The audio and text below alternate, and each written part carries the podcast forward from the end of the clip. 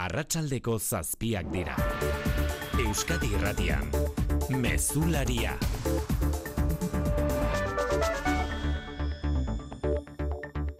Arratsaldeon guzti historiako mobilizazio militar haundiena agindu du Benjamin Netanyahu Israelgo le ministroak jamasi aurre egiteko bombardaketek ez dute etenik Gazan eta jada eraikin eta etxebizitza ugari ikus daitezke birrinduta Gazako portua ere bombardatu dute azken orduan.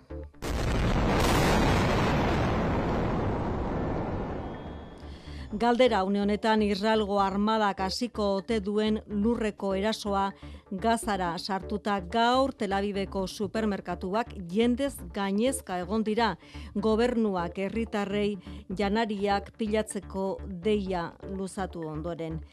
Bada azken orduaren bila jo behar dugu, ekialde hurbilera Mikel Aiestaran da Jerusalenen, oraintxe, arratsaldeon. Arratxaldeon, Israelek amaitutzat eman ditu gazatik kanpoko borrokak, jamasen resistentziarekin amaitu duela eta segurtasun esiaren kontrola berreskuratu duela ziurtatu du armadak. Armadak hiru egun behar izan ditu eta mila bosteun milizia nuen gorpuak aurkitu dituzte. Orain, ez derot, bezalako tokietara sar gaitezke eta bertan izan gara egun oso antzear. Bertan egun ziren borrokan islamistak eta komisaldegian gotortu ziren. Ez derot, hiri mamua da, geratzen den jende apurra sok egoeran dago, batzuk beldur dira eta alde egin nahi dute, beste batzuk geratu egin dira nora joan ez dutelako. Bertatik 6 kilometrora besterik ez, dagoen kafar asa erriskan dozenaka gorpu aurkitu dituzte. Hamasek esekututako zibilak, Israelek mendeku aldarrikatu du eta gero eta soldadu gehiago bildu ditu gazako mugan, urrengo urratsa lur inbasioa izan daiteke. Mila esker, Mikel, desagertuen inguruan ez dago berririk Espainiako gobernuak egazkir militarra bidali du telabibera eta bertan dira bidaiatzekoak Israelen arrapetuta geratu diren herritarrak tartean Lander Zerrillo Donostiarra.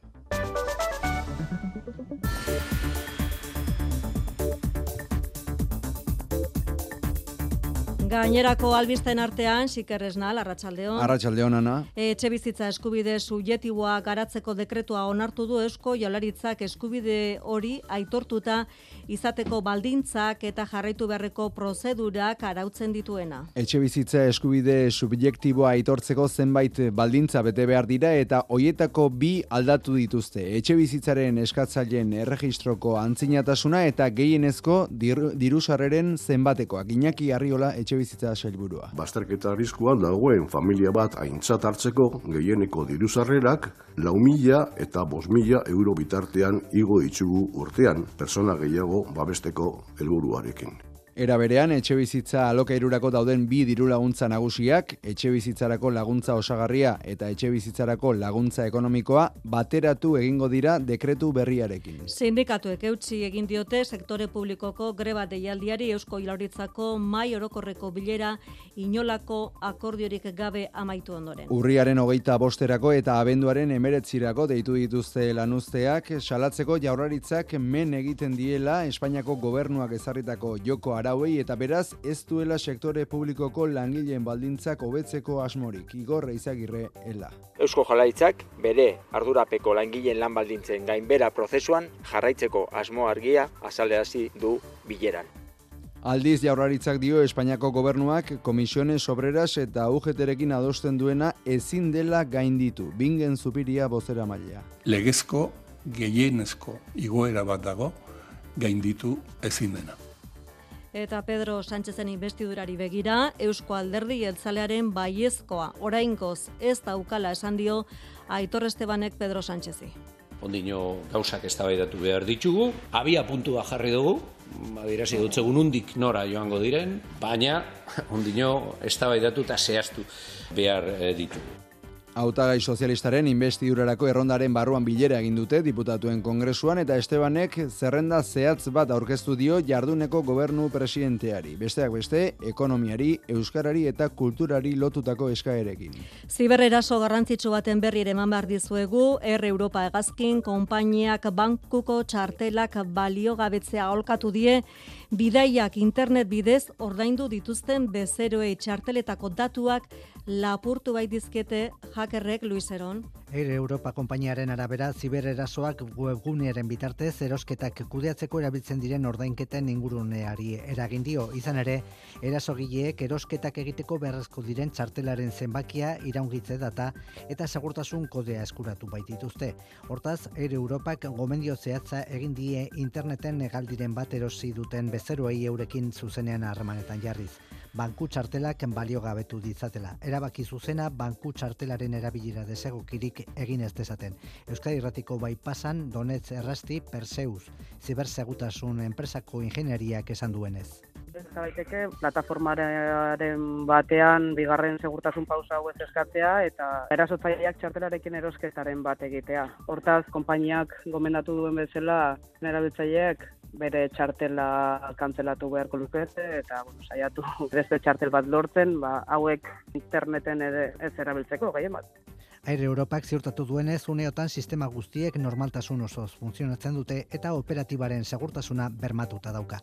Buru osasunaren nazioarteko egunare badugu gaur, osasun mentalari lotutako lotxa, estigmak, eta oztopoak gainditzeko beharra aldarrikatu dute. Munduan zazpin erabetik batek du diagnostikatuta osasun mentaleko arazoren bat UNICEFen arabera eta osasungintzaren alorrau baztertuta egonda urte askoan. Buru osasunaren garrantzia aldarrikatu eta ikusgarri egitea eta gaiaz normaltasunez hitz egitea eskatu dute batean eta bestean egin diren ekitaldietan. Guk ikusgai egin nahi dugu, jendeak normaltasuna eman diezaion, gizartearen ikuspegia pixka bat dire irekiagoa izatea osasun mentalaren inguruan. Bagara proiektua, lagundu dit.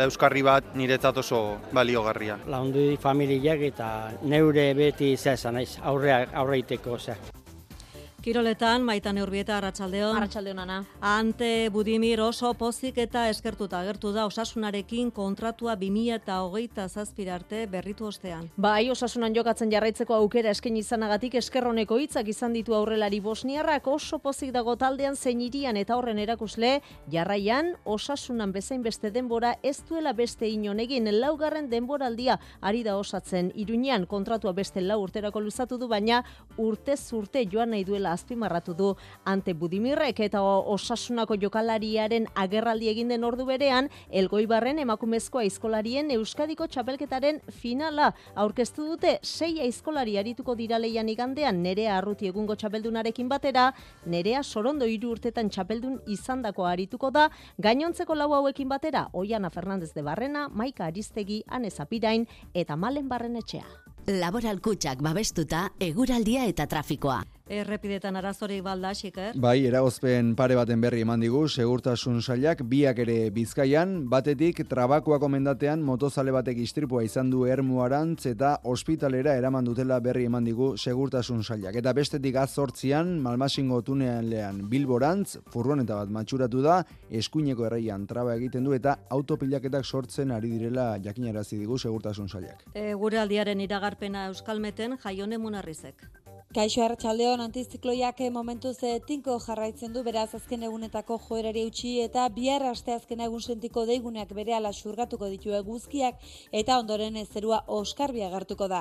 Ego ukituko aizea mugituko da, gainetan zertxu bat gehiago antzemango da eta maksimoak barne aldean ogoita mar gradura gerturatuko dira. Kostaldean berriz, bihar ere brisa bat altxatuko da egorritik aurrera eta beroenak ogoita bost edo ogoita gradu ingurukoak izango dira.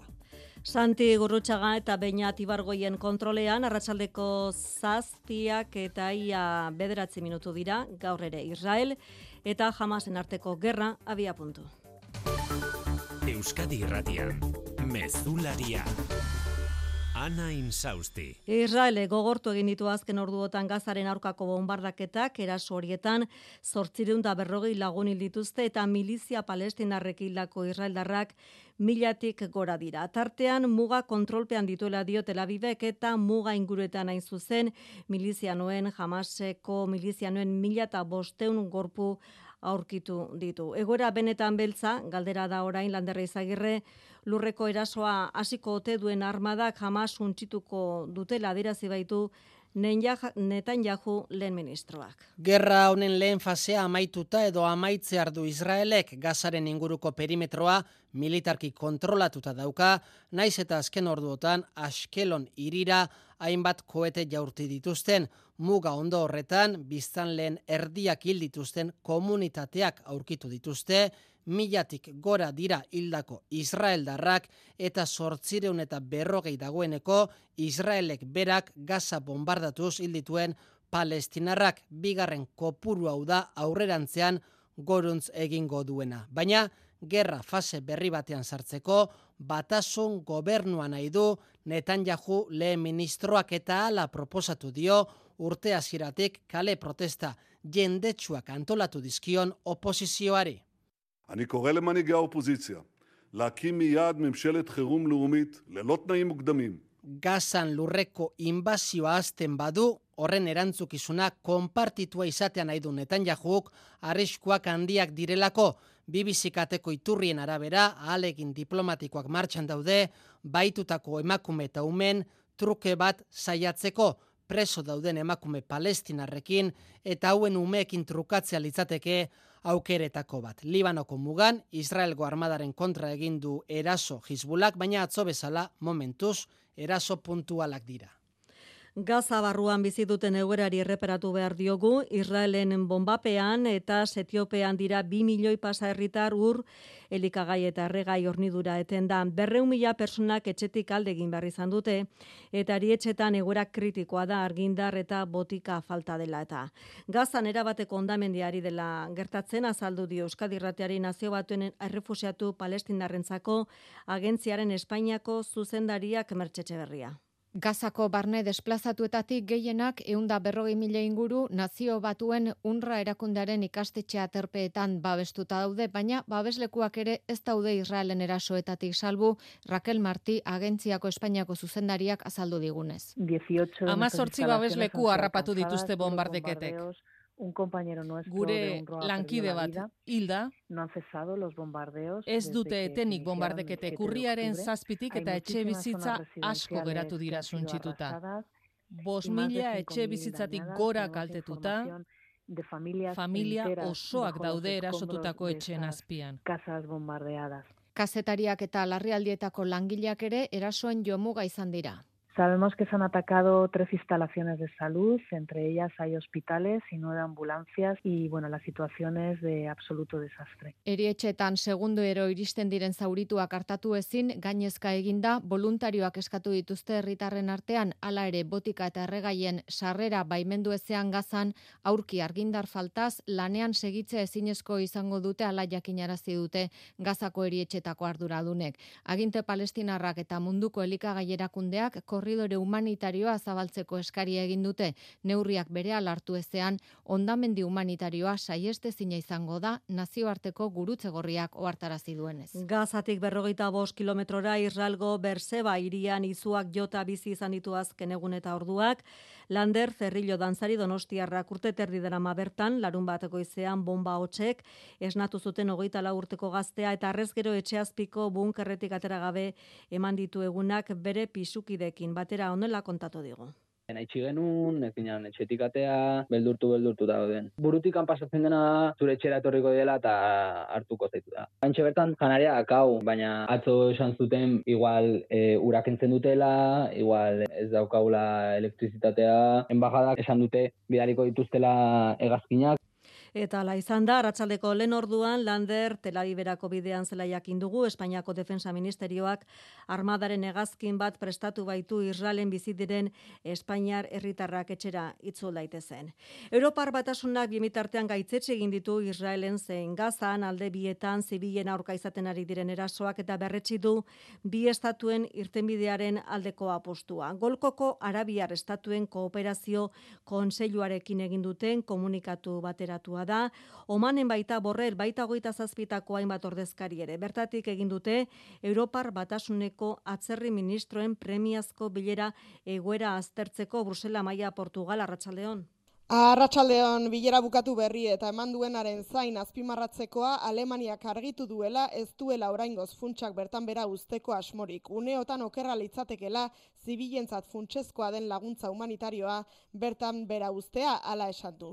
Baina bilera honen aurretik beste prentsaurreko bat ere eman du borrele gaur jamasen erasoa baina askoz ere lehenago programatuta zegoen bilera baterako joan baita omanera golkoko arabiar estatuen kontseiluarekin elkartzeko. Eraso horrek eta ondorengoek egin diete bilera horretan gainerako auziei eta komunikatu bateratuan gaitzetsi dituzte alde biek Israelen eta Gazan bietan izaten ari diren zibilen aurkako erasoak. Josep Burreil.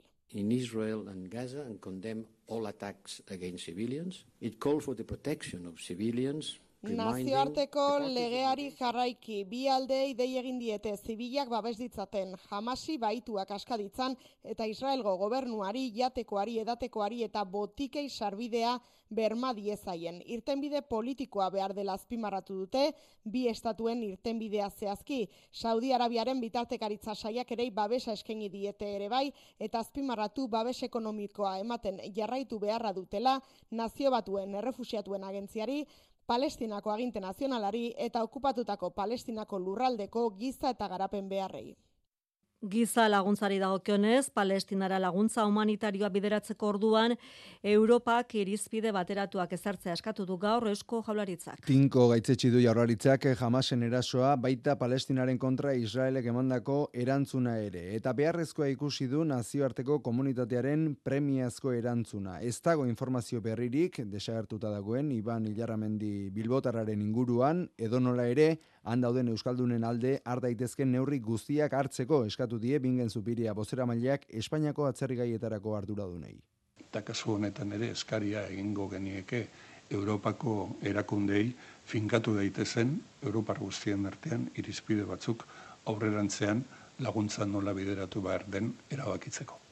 Eta Espainiako diputatuen kongresuan, Jose Manuel, Alba, Jose Manuel Alvarez, atzerri ministroaren, agerraldia esekitu du Partido Popularrak Espainiako gobernu barnean ekialde hurbileko gerrarekiko bi ahots somatzen direlako eta Espainia Europaren kontsentsutik atera delako. Azken orduotan, Palestinarren eskubiden aldeko aberazpenak nagusitu dira, sumar koalizioan aldiz aurreko orduetan pesoeren ahotan Israelen defensarako eskubidea entzun dugu azimar azpimarratuta kontraesanak argitzeko exigitu du Núñez Feijo Popularrak. Necesitamos que se aclare cuál es la postura, porque viendo eh, los socios de gobierno es evidente que hay una contradicción evidente. Por tanto, nos quedamos fuera de las democracias occidentales también en esto, y no es la primera vez. Espainiako gobernuak beraldetik bereizi egin nahi izan du Hamas eta Palestinako herritarrak Palestinari laguntza ematea justifikatzeko.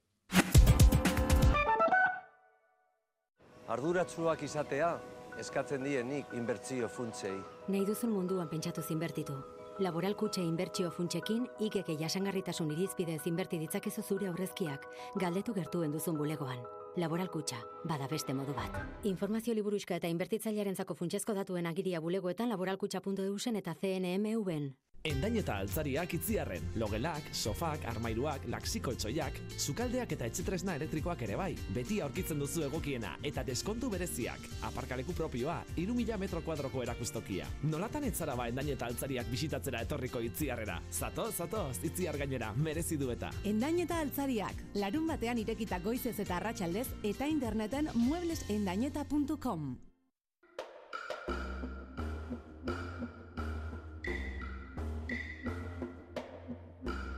Zortzietan, Marlen Haushoferren harria ekarriko digu, narua zubilagak. Arratzean.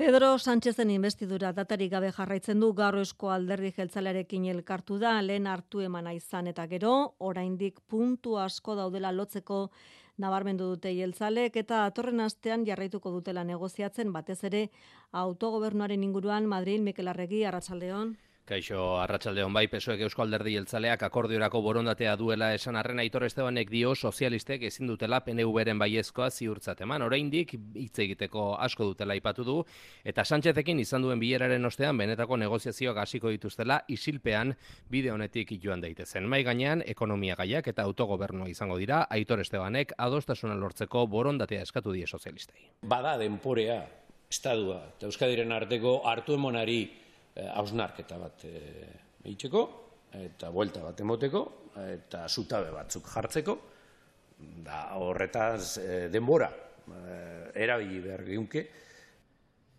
Sánchezekin batera, Maria Jesus Montero, jarduneko gasun ministro ere bilaren izan da, keinu positiboa Estebanen ustetan, sozialistek aldiz oso valorazio xumea egin dute, benegak bezala, Euskalderdi jeltzalea ere, Sánchezi babesa emateko pres dagoela esan du, Patxi López Borzemaiak eta datozen astetan izango diren hartu emanen inguruan, Y a partir de las negociaciones de la semana que viene, discreción absoluta. Era bateko diskrezioa gordeko dutela aurreratu du, ba Sánchezek hain zuzen, biharri arraituko du bere errondarekin UPN Koalizion Kanaria eta Eskerra Republikanarekin bilduta. Investidurarekin lotura du Bartzelonako Ateneun ordu hontan sumar egiten ari den ekitaldiak sumarrek eskatuta justiziarloko aditu talde batek amistiaren inguruan egin duen proposamenari dira aurkezten ari da aurkezten Jolanda Diazen alderdia Mikel Bai, hasieran hasi hasieran duela minutu gutxi hasi den ekitaldi honi garrantzi handia eman bazion ere azken egunotan sumarrek indarrak kendu nahi izan dio ekitaldian bertan izan arren Yolanda Diazek ez du hitza hartuko eta protagonismo guztia amnistiarako proposamena egin duen aditu taldeari utziko dio utziko dio. Pesoek juntzegin amnistia lortzeko negoziaketak abian jarri ditu aspaldi diskrezio ardatz hartuta hala ere sumarrek bere ekarpena egin nahi izan du eta hori da zuzen oraintxe momentu hontan aurkezten ari direna holtza gainean gaur Merce Claramun, Javier Pérez Rollo, Joaquín Urias, Rosa Yuk, Nicolás García eta Mercedes García aran juristak izango dira, beraiek amnistia legearen oinarria izan daitekeen proposamena osatu dutat, eta beronen xetasunak emango dituzten, esan bezala, Bartzelonako Ateneoan ordu honetan martxan den ekitaldi horretan. Ba, tozen orduetan jakingo dugu, zer esaten duten, etxera gatoz, etxe bizitza eskubide subjetiboa garatzeko dekretua onartu du gaur Eusko Jaularitzak. Eskubide hori aitortuta izateko baldintza eta jarraitu beharreko prozedimentuak arautzen ditu dekretuak. Funtsean urtzi gartzia, etxe bizitza eskubidea aitortua izateko baldintzak malgutuko dira. Lehenik eta behin, etxe bizitza eskubidea aitortua izateko baldintza ekonomikoak berrikusten ditu dekretu berriak, Iñaki Arriola etxe bizitza sailburua. Basterketa arriskuan dagoen familia bat aintzat hartzeko gehieneko diruzarrerak, lau mila eta bos mila euro bitartean igo ditugu urtean, persona gehiago babesteko helburuarekin. Hau da, bakarrik bizi diren personei eskatzen zaien gehienezko dirusarrera bederatzi mila eurotik amairu mila eurora igoko da. Bikideko elkar bizitze unitatei amabi mila eurotik amazazpi mila eurora, eta irutik gorako kideeko familiei amabos milatik emeretzi mila eurora. Alaber, etxe bizitza alokairurako Euskal Autonomia Erkidegoan dauden bi diru laguntza nagusiak bateratu egingo dira dekretu berriarekin. Modu horretara, etxe bizitzarako laguntza osagarria agortzen zaienei, automatikoki onartuko zaie etxe bizitzarako laguntza ekonomikoa legez ezaguna dena. Hemendik aurrera beraz, sail bakarrak kudeatuko ditu diru laguntzak. Era berean, eskubidea aitortu izateko, lau urtetik irura jetxiko da derrigorrezkoa intzinakotasuna etxe biden. Gaur egun, sortzi mila persona edota familiek dute aitortu etxe bizitza eskubide subjetiboa, baldintza berriekin, amba sortzi mila izatera iritsilitezke. Sindikatuek sektore publikoko greba deialdien beharra berretsi dute funtzio publikoko mai orokorraren bileraren ostean salatu dute jolaritzak men egiten diela Madrildik ezarritako mugei ainara rubio. Sindikatuek etxigarritzat jo dute bilera jaurlaritzak proposamen berririk eginez eta eurek egindako eskariak Madrildik ezarritako mugen menpe utzi dituelako. Ela, Lab, Komisiones Obreras, Estilas, Satxe eta ESEKak besteak beste euneko amarreko soldata iguera, benbeineko tasuna euneko zortzira geistea eta zerbitzu publikoak indartzeko eskatu dute, jaurlaritzak entzungor egin diela salatu dute igorre izagirreela. Soldatetan argita garbi adierazi du Madrilen erabakitzen da, dena hemen beteko dela. E, guretzat oso larria da, zergatik gure kompetentziei, hau da, langile publikoen lan baldintzen inguruan negoziatzeko eskumenari muzin egiten dio gobernuak. Jaurlaritzak dio Espainiako gobernuak komisiones obreras eta UGTrekin adostutakoa hori dela legez onartu dezaketen igoera bingen zupiria bozera maila. Bertan agertzen diren soldata igoerak dira gehienez erabili daitezkeenak edo aplikatu daitezkeenak estatu mailan administrazio publiko guztietako langileen artean. Legezko gehienezko igoera bat dago gainditu ezin dena. Euneko irukoa 2000 eta hogeita iruan, sindikatuek ez dute aurrera pausorik ikusten eta berretxe egin dituzte urriaren hogeita bost eta abenduaren emeretziko greba deialdiak.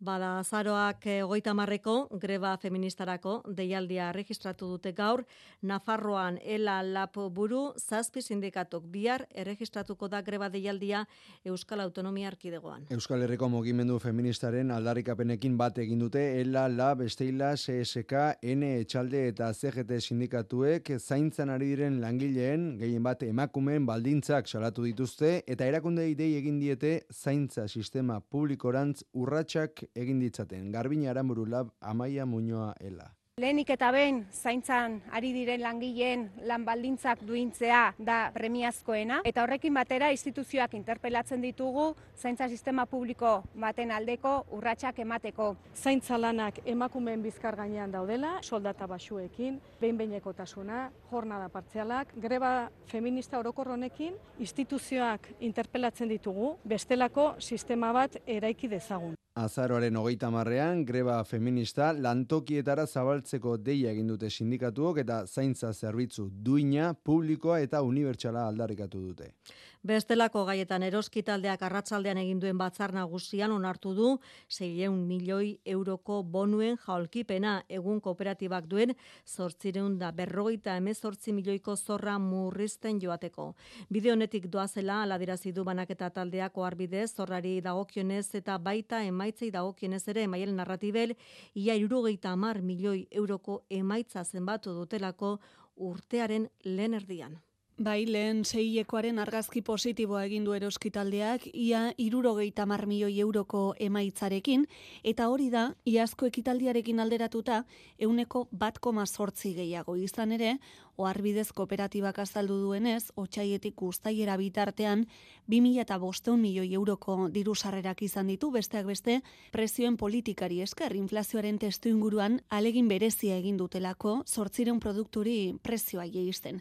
Bain zuzen, zapore gozo horrekin egin du eroskitaldeak elorrion batzar nagusia, eta bertan, bazkideko onartu dute, 600 milioi euroko bonuen jaulkipena, egun kooperatibak mantentzen duen sortzireunda berrogeita mazortzi milioi euroko zorra murrizten joateko. Aberastasuna hundien gaineko zergaren arira, dumpin fiskala egitea, eta beratxei zergak barkatu nahi izatea leporatu dio EH Bilduk jotari pasaden astean aurkeztu zituzten hiru aldundiek zerga berria gurera ekartzeko arau proiektuak eta EH Bildu salatu duenez, idatzita doden bezala, zergak amasei milioi eurotik orako ondarea dutenei baino ez die eragingo. Urriak amar du gaur buru osasunaren mundu eguna da, UNICEF erakundeak utzi du eguneko datua munduan, amar eta emeretzi urte bitarteko zazpinera beti batek osasun mentaleko arazoren bat diagnostikatuta du, ia erdiak depresioa eta antsietatea bezalako nahasmenduen ondorio dira. Gazteizen egin den ekitaldi instituzionalean, gotzone sagardui esko jolaritzaren osasun zailburuak prebentzioaren eta diagnostiko goiztiarraren garrantzia zimarratu du, arreta komunitarioaren aldeko apostua berretsi du sagarduik. Eta asalaretzen ari diren egoera barriak ikusaraziko ditu ala nola suizidioa, aurren eta gazteen osasun mentala, elikadura portaeraren nahazmenduak. Hori, gazteizen egindako ekitaldi instituzionalean entzundakoa, buruko gaitzak dituzten herritarrak eta eurekin lan egiten duten elkarteak berriz donostiako bulebarrean mural erraldoia margotu eta talde argazkia ateratut atzera dute gaixotasunak eragindako oztopo ez eta dituzten beharren inguruan hitz egin dute Ainoa Mendiburu lankidearekin. Bagara proiektuak lagundu dit. Euskarri bat niretzat oso baliogarria. Ba, lagundu dit familiak eta neure beti zea naiz, aurreak aurreiteko, zea, familia lagundu dit. Arrebak eta anaiak eta Iker eta Josean dira. Donostiako bulebarren hitz egin dugu eurekin. Buru osasunaren mundu egunean eskaria argia egin dute. Gaixotasun hauei buruz normaltasunez hitz egin behar da. Alberto eta Maia psikologia ikasketak amaituta aitamenin praktikak egiten ari dira. Ainara Hernando White Not Fundazioko kidea da. Bisibilitatea, ez? Azkenean ikusten ez diren gauzak dira existitzen. Bai, eta normalizazioa eta ez dira bitxo arraro batzu. Gizartearen ikuspegia pixka bat irekiagoa izatea osasun mentalaren inguruan, eta modu horretan arazo bat duenak ba, laguntza eskatzeko beldurrik ez izatea, eta lotxarik ez izatea. Eusko Jaurlaritzari eskaria ere, osasungintza publikoan psikologo eta psikiatra gehiago, plaza gehiago sortzea. Asteak behar izaten dira mediku espezialista horiekin lehen zita ordua lortzeko eta diagnostikoa eginda tratamenduan diren gaixoek ez dira psikiatraren gana joaten behar duten maiztasunarekin.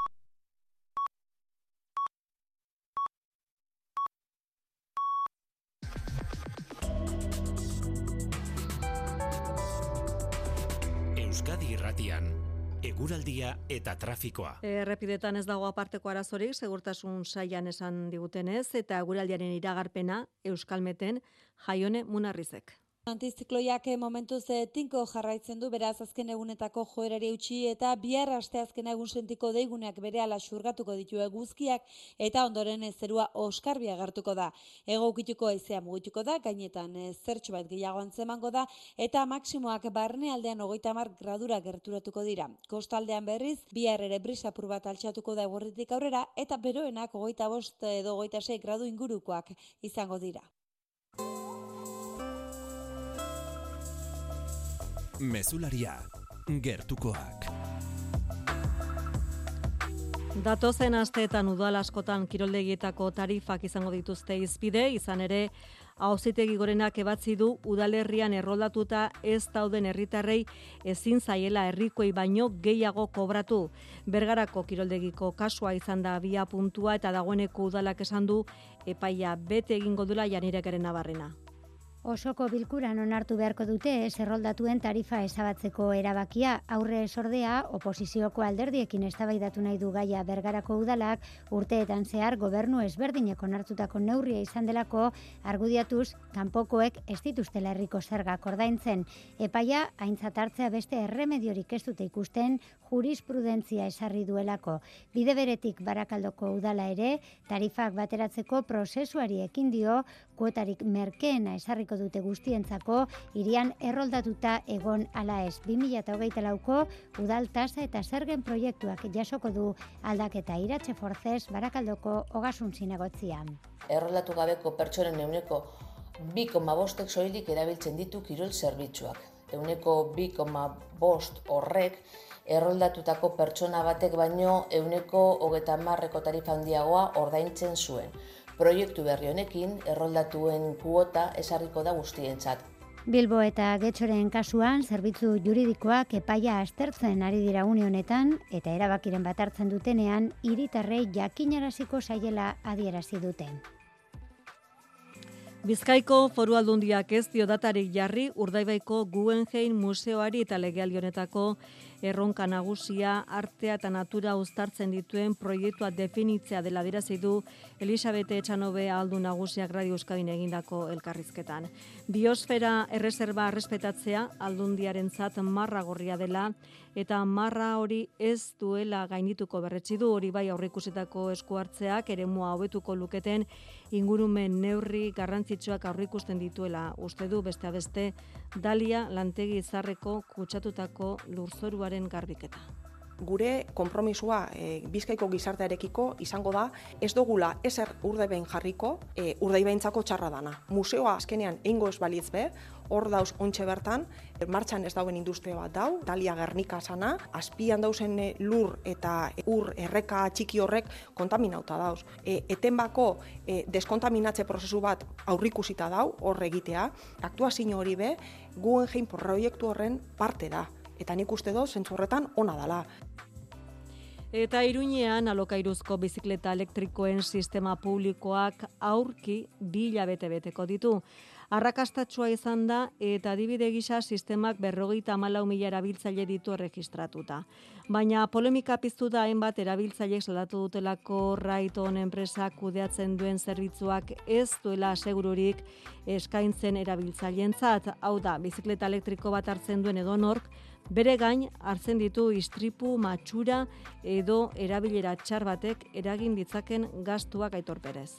Iruñen irian barna ibiltzeko bizikleta elektriko bat alokatzeko derrigorrezkoa da aplikazio bat jeistea eta hor agertzen diren baldintzak onartu behar ditu erabiltzaileak. Ez duk kontratua irakurri zenuen?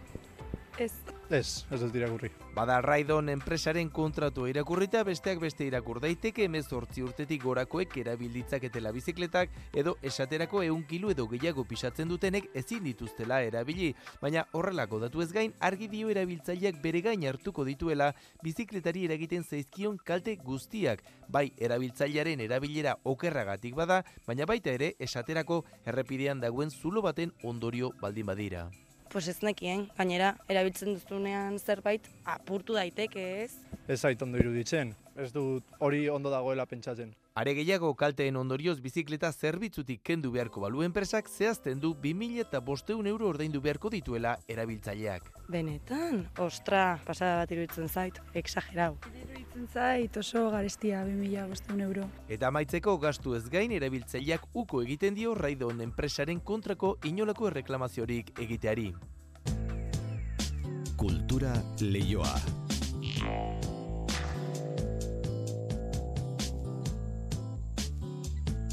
Euskaltzaindiak bintzolaren udazkeneko ekibenak aurkeztu ditu. Datorren astean bertan, hilaren emezortzian, ahozko izkerari buruzko ikerketen mintegia hartuko du donostiako tolare baserriak. Eta azaroan eta abenduan, urren ezurren, ahostegunak eta ahots baten ekimenen edizio berriak ospatuko dira Iruñean eta Beizamako aterpetxean ainoagirre.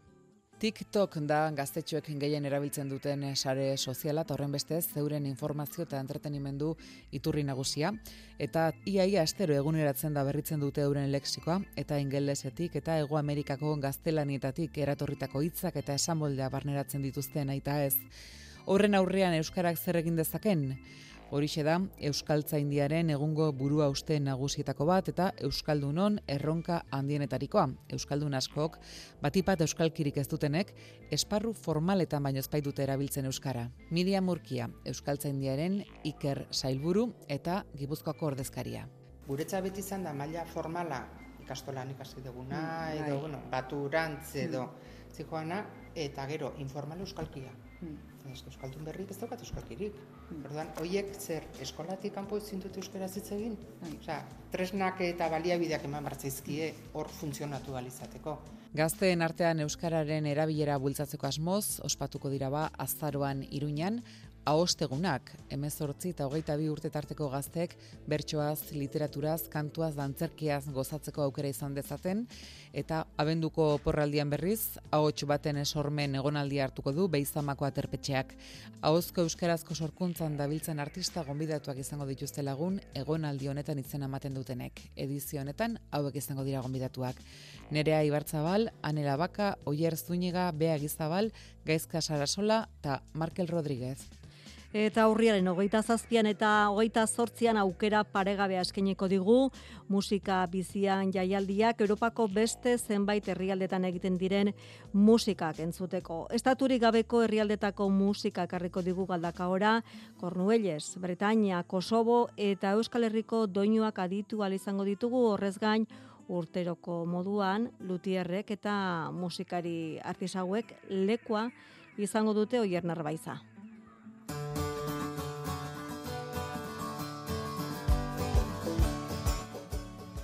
Musika bizian jaialdiak munduko kulturanistasunaren zatitxo bat ekarri ohi du urtero galdakaora, aurten ere estaturik gabeko herrialdeetako musika taldeek parte hartuko dute.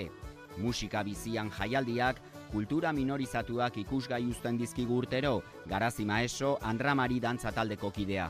Egia da, girestarraro dela atzerriko taldeak ikustea gure inguruan, eta teknologia berriekin e, musika kontsumitzeko modu asko daude, baina guk e, egin nahi duguna da e, apustua e, zuzeneko jaialdi bat, hau esalako zuzeneko jaialdi bat egiteko. E, azkenean e, egiteko elkartasun jaialdi ez? Txikiago duta dauden e, kultura desberdinagoetako elkartasun jaialdi hori. Horregatik ditugu bai gure taldeak, bai kanpoko taldeak. Kornualiesko Destouez taldeak irekiko du musika bizia jaialdia.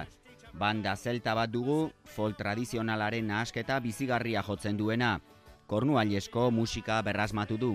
Ondoren, plazarik plaza gelditu barik dabilen taldea etorriko da, gozategi. Jaialdia hiru musika taldek osatutako kontzertuak itxiko du zapatu gauean, Bretainiako Estartilen, Euskal Herriko Makonak eta Kosoboko Gypsy Group.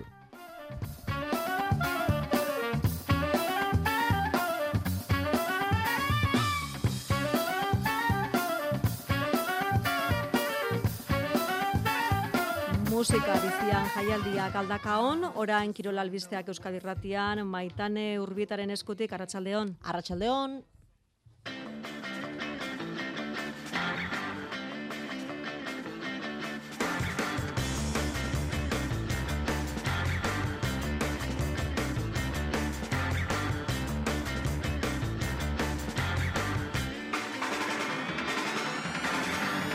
Herri kiroletan orain gutxi aurkeztu dute Elgoibarren emakumezko aizkolarien Euskadiko txapelketako finala sei aizkolari arituko dira leian Nerea Arruti egungo txapeldunarekin batera, Nerea Sorondo txapela irutan irabazi duen aizkolaria dago eta horrekin batera, Oiana Fernandez de Barrena, Maika Aristegi, Ane Zapirain eta Malen Barrenetxea. Etzi berriz, eh, finala urrezko aizkolariena jokatuko da etxe barri nazken lau ekitaldietako txapelduna karituko dira leian elkarren kontra Iker Vicente, Mikel Larrañaga, txikia laugarrena eta odei ezpeleta biurri. Ondorioz, leia estua espero da. Futbolean ante Budimir Rosso pozik eta eskartuta agertu da osasunarekin kontratua 2008 zazpir arte berritu ostean sekula ez da beste inon hainbeste denbora izan laugarren denboraldia ari da osatzen irunean eta horrek erakusten du bai taldean zein irian oso zoriontsu dela horrelari Bosnian. Ander Barrenetxak bere aldetik esan du bere kiroli bilbideko unerik gozoenean dagoela eta lanean jarraituko duela orain arte erakutsitakoa hobetzeko xedez egungo realean hasieratik jokatu izatea sekulakoa dela adierazi du Donostiarra. Errege kopako kanporaketak ere ate joka dira, Santurtzik eta Ziraukik jokatuko dute etzi, Santurtzik Tureganoren zelaian, Segobian, eta Ziraukik tardienterenean, Aragoin sari potoloa dute zain irabaziz gero, kopako lehen kanporaketan, lehen mailako taldea egokituko baitzaie, bi harremakumezkoetan, osasuna jeida eta lasolana eibar kanporaketak jokatuko dira.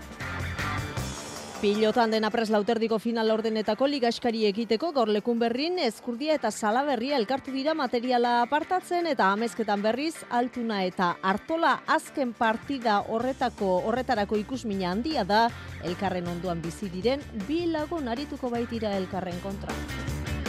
Eta txerrindularitzan Alexei Lutsenko jarri da lider Turkiako itzulian astanako Kazajistandarra izan da indartsuena babadak mendate beldurgarrian.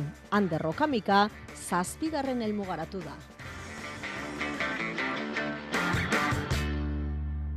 Errikirolak ditugu gaur abia puntu, arratsaldeon guztioi, orain gutxi aurkeztu baitute elgoi barren igandean jokatuko den emakumezkoa aizkolarien Euskadiko txapelketako finala.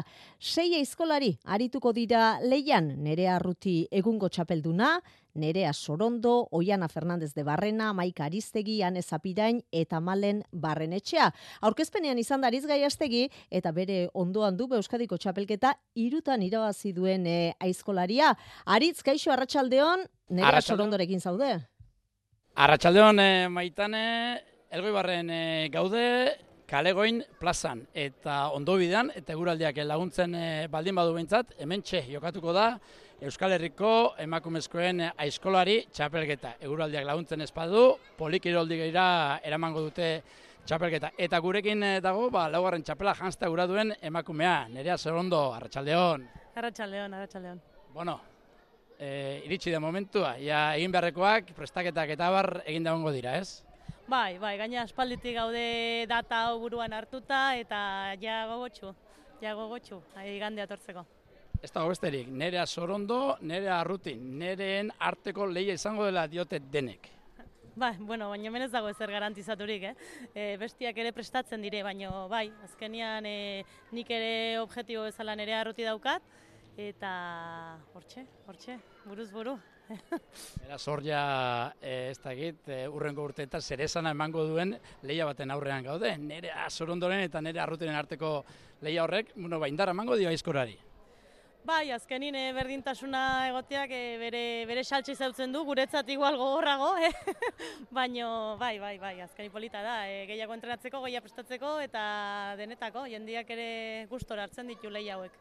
Bueno, eta biztan da, emakumezkoen kirola e, arlo guztietan hasten ari dela, eta aizkoran ere bai, ez? Lehen esaten zen idan, e, ni hasi nintzenean e, ia etzegoen inor, eta orain kanporaketa bat egiten da. Bai, bai, aurten, aurten da lehenengo aldia kanporaketa bat egin dena, zen lehengo urtean amar e, plazaratu ginen, final bezala eta etzen horren polita gelditu. Eta urten kanporaketa bat egin da, eta finala, eta horrek gurire ba, seriotasun pixkote ematen digu, ez? Gure tokia aizkora munduan eta errekirol tokian, ba, mutilen antzera ja parte hartzen dugula. Nerea, inoiz bainok, lehen lan handiagoak, eh, lan gogorragoak e, jarri dizkizuete, aurten zei enbor moztu beharko dituzue, e, bi oita maziko, bi berroita bosteko eta bi, bi kanerdiko. Bai, bai, e, bueno, hori zen gure helburu ere bai, pixko demostratzea bagarela, hortara prestatuta lan hori dezakegula, eta egia da kanardikoa guretzate gurreko iskorrak direla, eta asko sufritzen dugula emakumea gure indarraken lan horietan, baino egin, egin liteke eta erakutsiko dugu igandin. Hori da, aurrera pausuak eman egin behar dira, eta zailtasunak ere, ba, areagotuz joan behar dira, ez? Bai, bai, bai, eta azkenin denen artean e, adostu dugun zerbait izan da, eta honek ez duia atzera hueltarik. Nera ondo, ondo prestatuta dago, ikandeko itzordurako.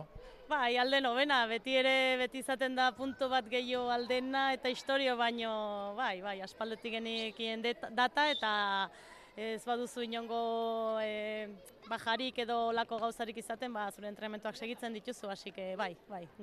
Bueno, ba, sorterik ondena, igandean. Mil esker, zueri Bueno, entzun duzu, maitane, nire azorondo gertu dago, e, txapelaren bila joateko, eta eta dudabarik e, domekan, igandean, elgoi barko plaza honetan, ikuskizun handi bat e, ikusiko dugu. Eskerrik asko aritz, bestalde etzi etxe barrin, urrezko aizkolarien txabeldunen ligako finala jokatuko da, lau aizkolari arituko dira nor baino nor gehiago Iker Bizente, iazko txapelduna, Mikel Arrañaga, Odei Espeleta Biurri, eta Julen Alberti Txikia laugarrena. Aipatutako lau aizkolariak azken lau ekitaldietako txapeldunak dira, ondorioz, leia estua espero du txikia laugarrenak. Espero ez ez, nik uste ba, gauzek eta ondo inezkio, ba, danoke aukera duzkeula ez, eta, eta bueno, saioko, ja, ez dutzen. Iruro gehiontzako lauen bormosteaz gain, erlojuaren kontra, kolpeka abiaduran eta zutikakoan lehiatu beharko dira izkolariak ondorioz, txikiak argi dauka, txapela jantzinei duenak lan biribila egin beharko duela. Dani, Dani ene nahiko lan izan gula, ez? E, lehen esan bezala, ba, segundun gura era eta, eta, bueno, ba, zutik akuen, eta gaur gero, ba, aurreko kanporaketatan da, izan ez lan bat, dala, ba, zuti moztu eta jarraien izan dako bat moztie, ba, nik uste horrek fiziko kire da golpea hundi emateula, eta gero horren segidan ondoren ba, lan luzi datorrez eta lan luzeko hortan ba, ondo errekuperatzen uste klabizien da eta denbora gutxi galtzia. Ba finala esan bezala etzi jokatuko da Etxebarrin eta larun batean Hernaniko jauregin sega desafioa izango da Euskal Herria eta Austria arituko dira elkarren kontra bi emakumezko eta bi gizonezko selekzio bakoitza ordezkatuz eta guztien lana batuta ba, belar gehien mosten duena nagusituko da emakumezkoek hogei minutuko saioa osatu beharko dut dute bigoitza, berrogei minutuko lana egin beharko dute gizonezkoet, gizonezkoek parte hartzaileen artean dago, alaitze imaz, belardiak ez daukala inolako arazorik, inolako aitzagiarik esan du, baldintza oso honetan dagoela, eta kontrarioak berriz, Austriako ordezkariak ere, ez dira, ez ezagunak alaitzima zentzat. Bueno, ba, bi Austriar emakume segari hauek ez ditut Europako txapelketatik, eta segari honak diala dakit. Aibez aurtene Victoria Fritzek laugarren indu Europako txapelketan, eta ez da hoi bromatako postua. Eta gerti buruze, ba, aurten hau ez da atea banakako Europakon, baino iaz taldekakon babarian kointzitu genuen, eta hane atentzioa mantziten segaria izan zan, orduan ona zan sinale.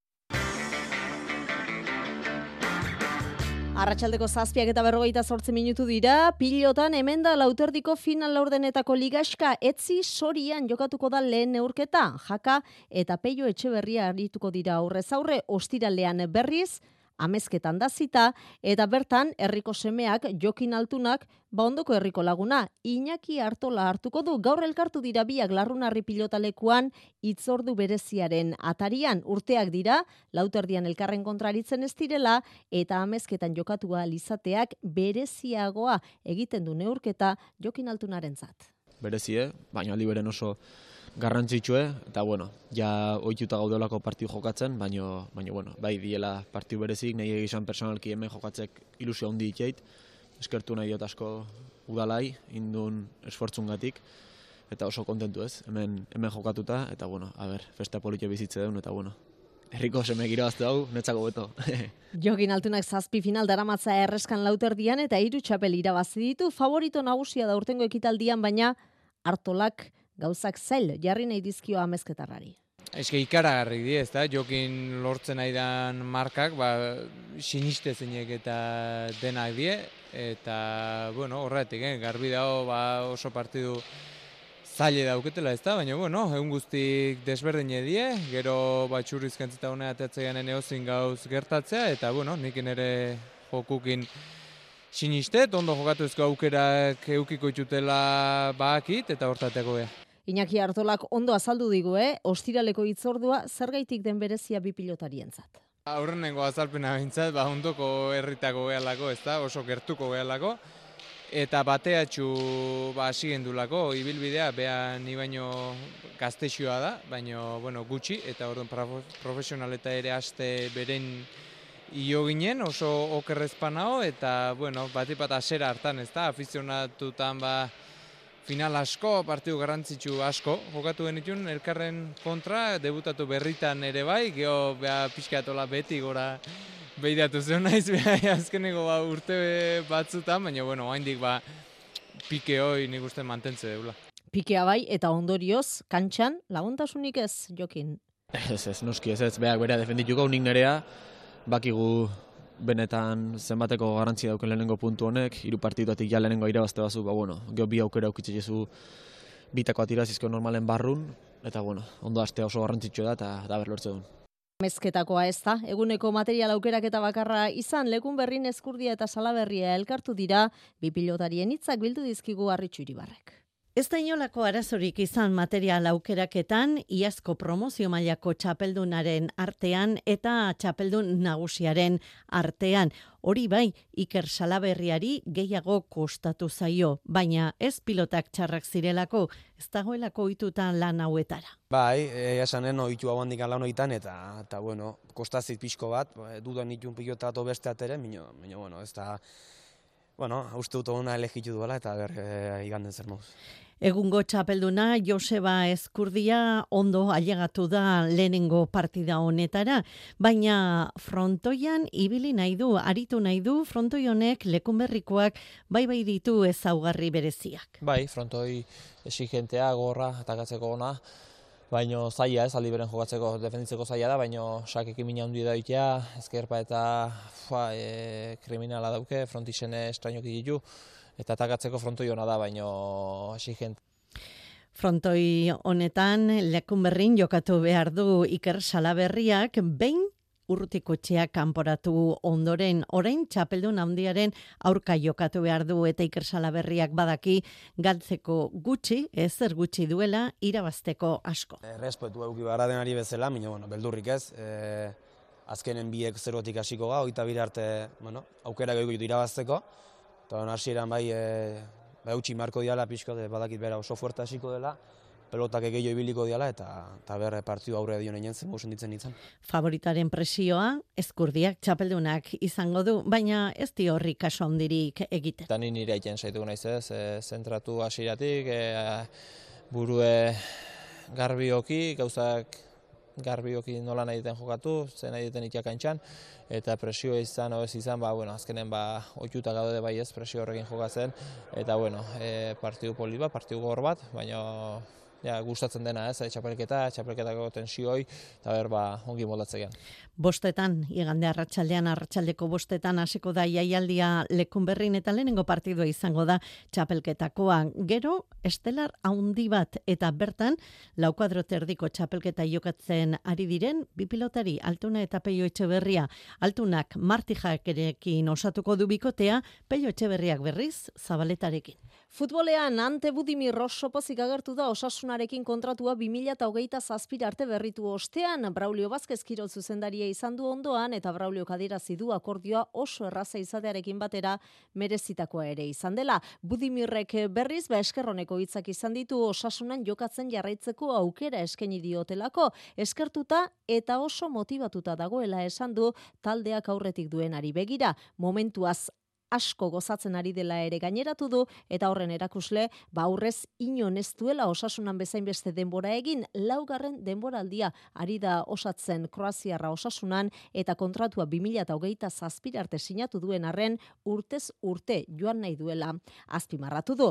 Ander Barrenetxea ere pozarren agertu da gaur zubietako prentsa aretoan bere kirolibilbideko unerik gozoenean dagoela esan du e, orain arte erakutsitakoa zertzela da batzuk baino ez direla ere adierazi du eta zenbaki hobeak lortzeko lanean ari dela. Egungo realean hasieratik jokatu alizatea ederra dela ere esan du Ander Barrenetxeak. Badakizue lehen mailako ligaketena duela asteburuan baina futbolik ez da falta. Bi arresaterako erreginaren kopako kanporaketak jokatuko dira. Osasunak arratsaldeko bostetan jeida izango du arerio. Eibarrek bere aldetik la solanaren zelaian jokatu beharko du eta etzi bestalde gizonezkoetan, baziraukik kopako aurrekanporak eta jokatuko du tardienteren zelaian nagusituz gero, lehen mailako kontrarioa egokituko zaio hilaren amazazpiko zozketan Jose Maria Paolazak ziraukiko kapitainarekin hitz egin du.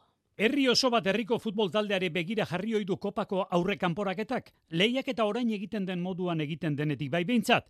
Kanporaketa estraineko hori gainditzeak sari potoloa dakar, ziurtasunera batekoa lehen mailako aurkaria izango duzuna parean eta zeure zelaian gainera. Zirauki dugu oraingoan protagonista, Lizarra eta Iruña lotzen dituen errepidearen erdi paretsuan, garesti gertu, etzi arago indute partida, monegrosko zoru mortuan tardientaren zelaian.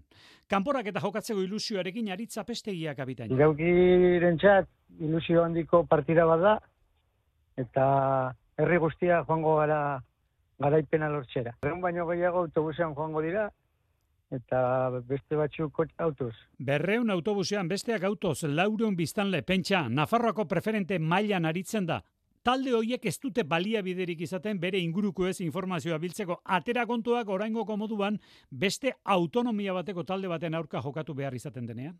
Ba, gu informazio gutxi daukagu, baina bueno, entrenatzaileak zerbait ikusi du hortik eta informazio pizka bat emango digu. Bideoren bat, ezta? Bosteun lagun eskaseko herrian, familia artekoak ez direna kuadrilla berekoak izaten dira. Apestegietarrak adibidez klubean, ia denak daude.